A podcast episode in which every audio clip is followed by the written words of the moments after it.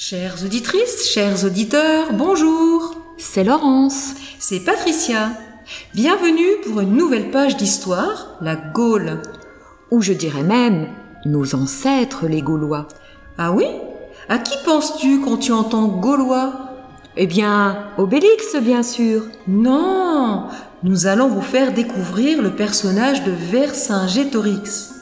Et voici son histoire. Imaginez-vous un cavalier beau et hardi, prénommé Vercingétorix. Il vit en Gaule sur des terres plus vastes que la France d'aujourd'hui. Il habite une hutte basse et ronde au bord d'une rivière. Il passe ses nuits sur des peaux de bêtes. Il aime se battre régulièrement avec ses nombreux voisins. Ah, donc lui, ce n'est pas un paysan? Pas de culture de blé? Pas d'élevage de troupeaux? C'est un véritable guerrier alors?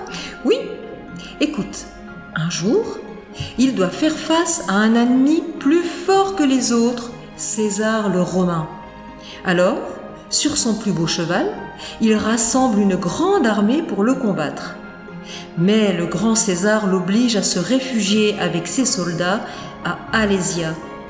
Pour éviter que ses compagnons ne meurent de soif et de faim, notre vaillant Vercingétorix se sacrifie et rend ses armes au chef romain Jules César.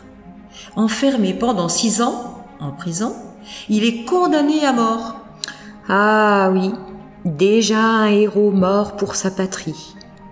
En conclusion, j'ai bien compris que Vercingétorix est un valeureux Gaulois qui a défendu son peuple contre l'ennemi au prix de sa vie. Face à Jules César, il n'avait d'autre choix que de se rendre. Rendez-vous pour une prochaine page d'histoire chez les Gallo-Romains et quelques révélations sur notre fameuse Sainte Blandine.